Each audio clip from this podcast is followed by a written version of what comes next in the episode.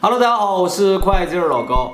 呃，每年三月份附近的时候，二三月份的时候，日本总会有一些跟地震相关的话题产生。因为啊，呃，日本历史上最大的一次地震啊，大家都知道，这个二零一一年的三月十一日的三幺幺东日本大地震呢啊，就在三月份嘛。就这次地震发生之后啊，一直以来啊，有很多人就提出一种阴谋论啊，说这个地震呢是人为造成。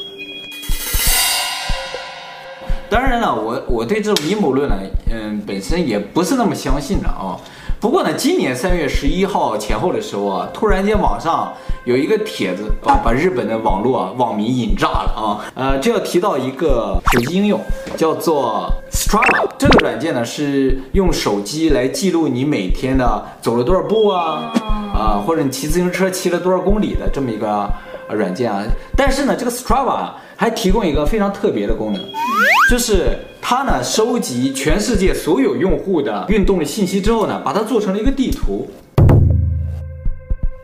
这个量呢，就代表呃这个地方有很多人在活动，啊，它是记录人这个消耗卡路里的一个地图。那不可能，中国那么黑呀、啊！当然了，它是收集它的用户而产生的这种运动的痕迹了。所以像日本啊、韩国呀，这都使用比较多的。欧洲使用的特别多，你看欧洲多亮，嗯、这边啊很亮。这个软件是哪个国家？Strava 呢是个瑞典的公司啊，欧洲的公司，所以在欧洲用的人很多，是吧？嗯、上一次这个三幺幺大地震的震心呢，其实是在。在这附近的帖子里就提到说，这个 Strava 上的同样的位置上，发现了亮线，就是有有人类活动的什么的迹象。在海上。对，在海上。那里有岛屿吗？那没有岛屿。放大这个地图，你看就感觉好像有路一样的。嗯。好像有路一样的。直的。很直的啊，在这走来走来走去的感觉。像一个军事基地的感觉。对对对，那这个线呢？呃，一个人走过，或者是几个人走过是不会那么亮。但是现在在这个呃 Strava 这个地图上已经确认不到这些人类活动迹象，这是当时他们是抓图了，然后呢，他们就用谷歌地图去看了一下。当时看的时候，谷歌地图这个部分呢是被涂黑了。正常情况，太平洋上的一片海为什么要涂黑呢？嗯，就是说明拍到了什么一般公众不能看到的东西，所以给涂黑了啊。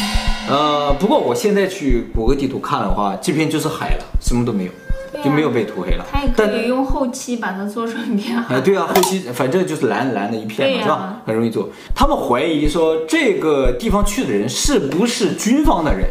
因为啊，嗯、这个大地震之后吧，那作为对于振兴附近的一个调查的话，嗯、那像日本的这不叫军方了，叫自卫队，对，可能会派派人去附近进行一下探测呀、嗯、观察，这是有可能的。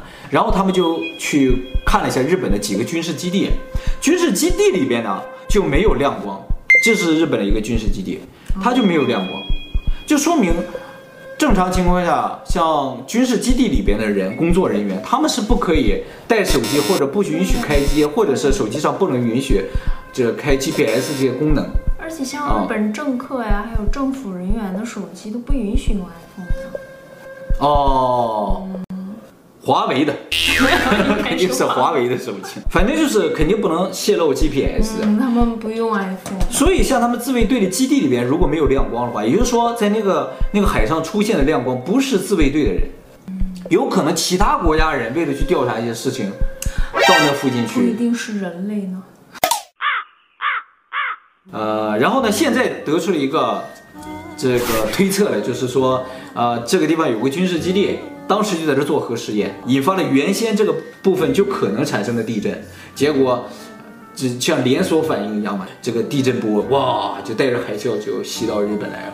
有核爆的这个核辐射的存在嘛，所以核辐射也随着这个海啸一起来到海边。为了掩盖这个核辐射，让这个核辐射呢有一个合理的解释的话，就故意就是引爆又引爆了核福岛的核电站。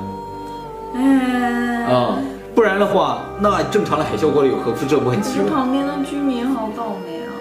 哦，对啊，就是阴谋论嘛，就像当年的九幺幺一样，猜测是国家的阴谋嘛，或者是某某一个组织的阴谋，就说故意让那个飞机撞大楼，然后获得高额的赔偿啊，然后又栽赃给谁某一个组织，然后去把它剿灭之类的，这都是反过来来思考这种问题的一些，总有这么些人啊，就是然后讲出来，哎，你觉得 还有一点道理，有点合理，还有一点合理的成分啊。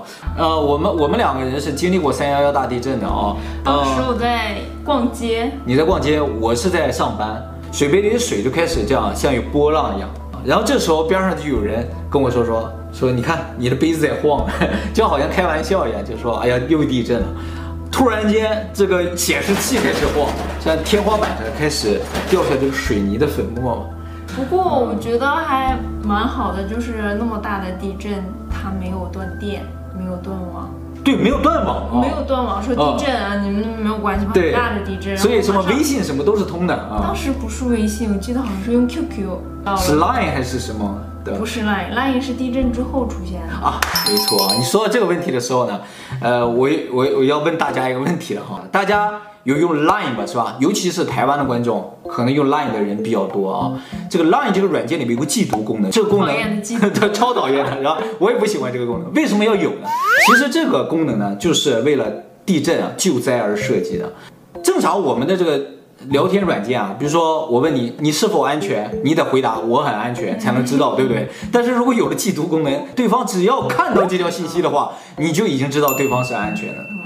这就是既读功能的这个好处啊。而且呢，Line 还有组的功能嘛，可以像一组人，比如说你整个学校的全部同学啊，你一下发出去的话，谁既读了谁没既读，一一目了然。这样的话，一下就确认他们的安否了。所以这是一个非常棒的功能啊。只有地震的时候用 Line，只有 地震的时候。那我希望一辈子用不到。对，一辈子都不要用嫉妒功能。